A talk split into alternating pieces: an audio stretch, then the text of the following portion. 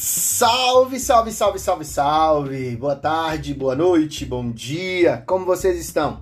Professor Admilson Costa, diretamente aqui do Historiando com o professor Admilson Costa. Que prazer ter vocês aqui. Sejam muito bem-vindos. Espero que vocês estejam gostando destas gravações, destes podcasts que nós estamos fazendo. Caso você queira uma dar uma sugestão, né, uma opinião, um feedback, mande um e-mail para mim, admilsonhistoria.gmail.com. Será um prazer conversar com você, beleza? Siga-me no Instagram, professor Admilson Costa.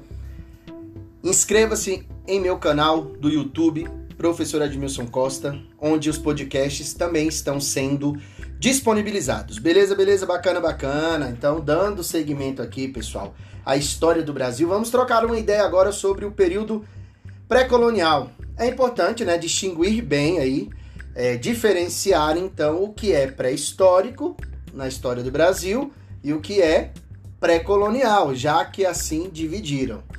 Pré-histórico, como nós vimos no podcast anterior, estamos nos referindo ao período da não existência da escrita em nosso território, ou seja, antes da chegada dos europeus. Mas vocês viram comigo lá, né, pessoal? Falamos tanto ali dos grupos que cá estavam antes mesmo da chegada dos europeus. Beleza, beleza?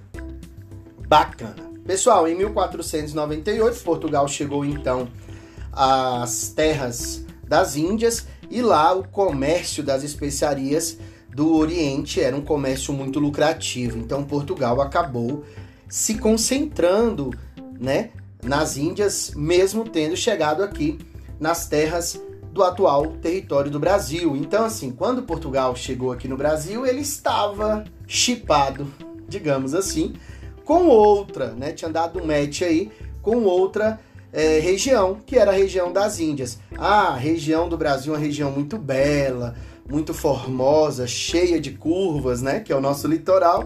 Porém, não deu o match inicial. Não se encontrou aqui metal precioso, não se encontrou aqui de cara ouro, prata, beleza?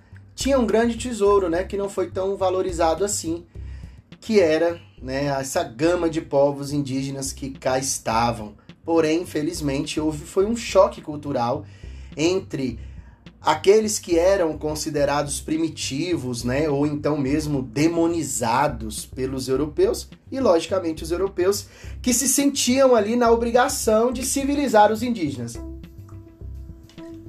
Bebam água, beleza? E aí o que é muito importante?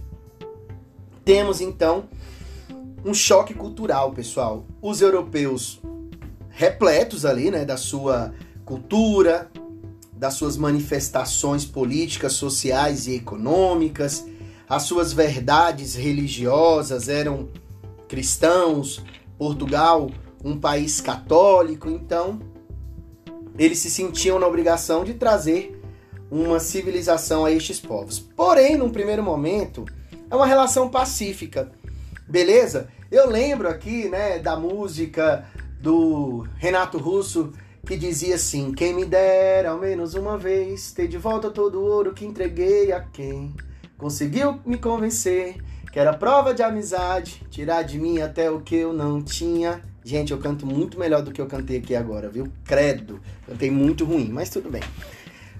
Nessa música do Legião Urbana, Índios, ele trata deste processo civilizador que não aconteceu só no Brasil, não, tá, pessoal? Foi né, na América certo? Então, assim, num primeiro momento, nós temos uma relação pacífica entre portugueses e indígenas, certo? E aí o que, é que vai acontecer? Com algumas expedições que nós chamamos de expedições exploradoras e guarda-costeiras, essas expedições tinham por intenção de fazer ali o reconhecimento né, geográfico, o reconhecimento para verificar as possibilidades de uma exploração econômica é, trocando em miúdos, dizendo assim, tá, o que é que tem de bom nesse território aqui? O que é que tem de bom nessa terra que nós encontramos? Certo, pessoal? E aí, é, em uma dessas expedições, se encontra pau-brasil. Se encontrou ouro, La Plata? Não, não se encontrou esses aí. Então, o que é que nós teremos? Primeira expedição, a de Gaspar Lemos, que foi realizada no ano de 1501, beleza? E nós temos a de Gonçalo Coelho, que ocorreu no ano de 1503. Então, pessoal, era mais ou menos assim, ó. Eles estavam lá e tal, e aí viram um rio. Beleza, então esse rio que eles encontraram era no dia de São Francisco. Qual foi o nome desse rio? São Francisco, isso mesmo, você acertou, eu tenho certeza. Ah, chegou em uma região e era dia de Todos os Santos. Bahia de Todos os Santos. Você tá entendendo? Ah, cheguei ali numa região, quero fazer uma feitoria aqui. Ah, hoje é dia de Santo Aleixo. Nem sei se você sabia que existia Santo Aleixo, mas existe Santo Aleixo. Então, feitoria de Santo Aleixo. Você compreendeu a dinâmica? Bacana. Então, eles saíram aí nessa perspectiva. Primeira coisa que você precisa lembrar: quando eles estabelecem o comércio de pau-brasil com os indígenas, nós temos uma troca que se chama escambo, beleza? É uma troca de quinquilharias pelos produtos e tal. Mas ao mesmo tempo, nós teremos o estanco. Estanco, pessoal, é uma política de exclusividade de exploração do português. Então, em provas, você pode encontrar esse termo estanco. Estanco é a oficialidade da exploração. E escambo é a ideia de trocar as coisas, quinquilharias pelas riquezas que cá estavam. Cuidado! Às vezes a galera pensa assim, ó. Ah, tá, então esse indígena era muito burro, né? Porque ele trocava espelho por um pau-brasil que era tão valioso lá fora e tal. Gente, era valioso para o europeu, para o índio. Quando ele estava com frio, ele fazia fogueira com o pau-brasil. Você entendeu?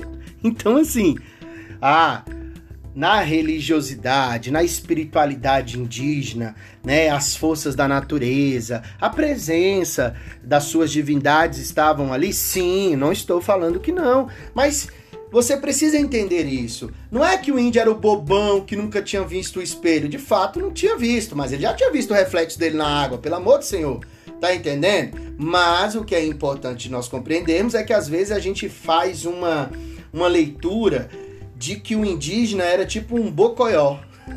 tipo um bobão, sacou? Não era, cara. Mas, tanto é que num primeiro momento, Portugal vai construir feitorias. O que, que são feitorias? Feitorias são é, fortificações que estão no litoral, eles nem adentraram o território.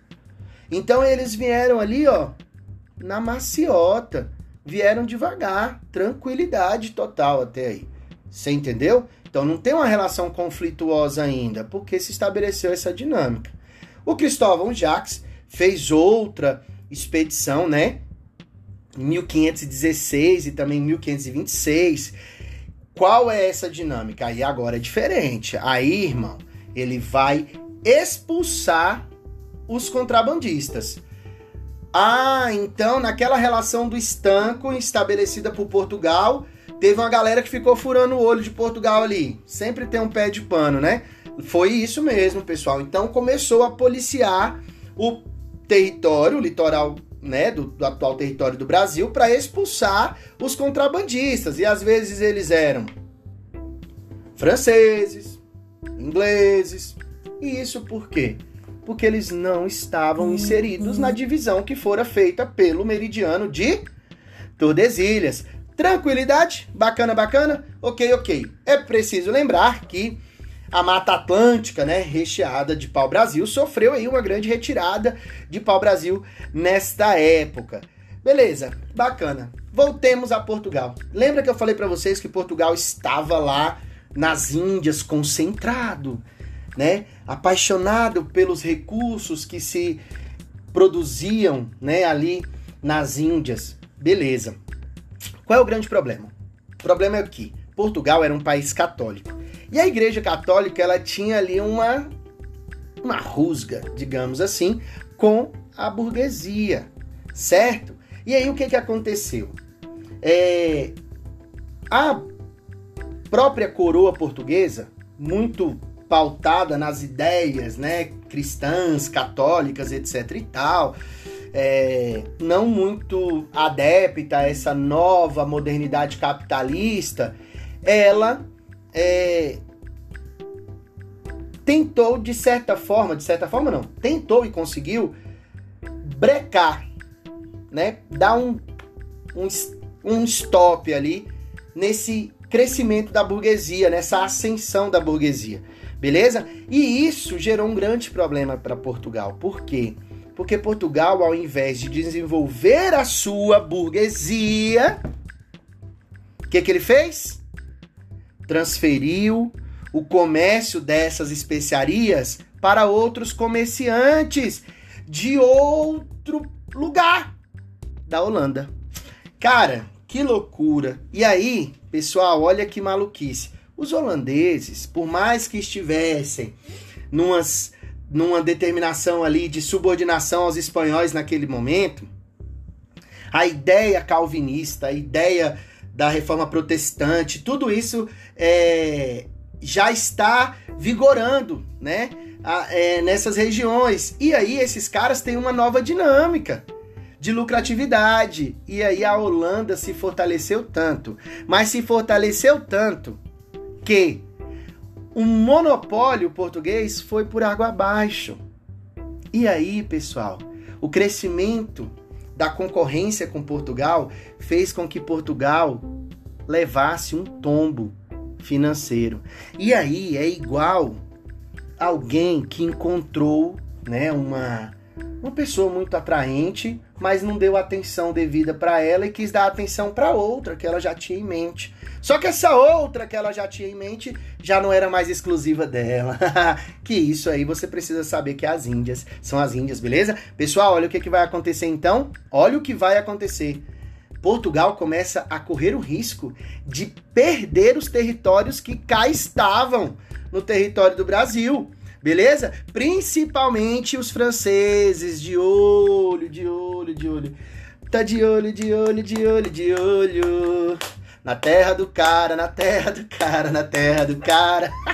beleza? E aí, pessoal, os franceses começaram a, né, desejosos por este novo território, disseram o seguinte: vocês devem estar ouvindo um cachorro aí no fundo, pessoal, e eu não vou regravar.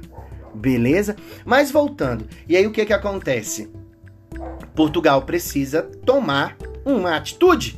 Então Portugal toma uma atitude. No ano de 1530, nós temos então a expedição de Martim Afonso de Souza, que é a expedição colonizadora, pessoal. Essa expedição colonizadora de Martim Afonso de Souza tem por grande obrigação, né, trazer ali uma representatividade da presença da coroa portuguesa neste novo território e presta atenção no que eu vou te dizer para finalizar o nosso podcast.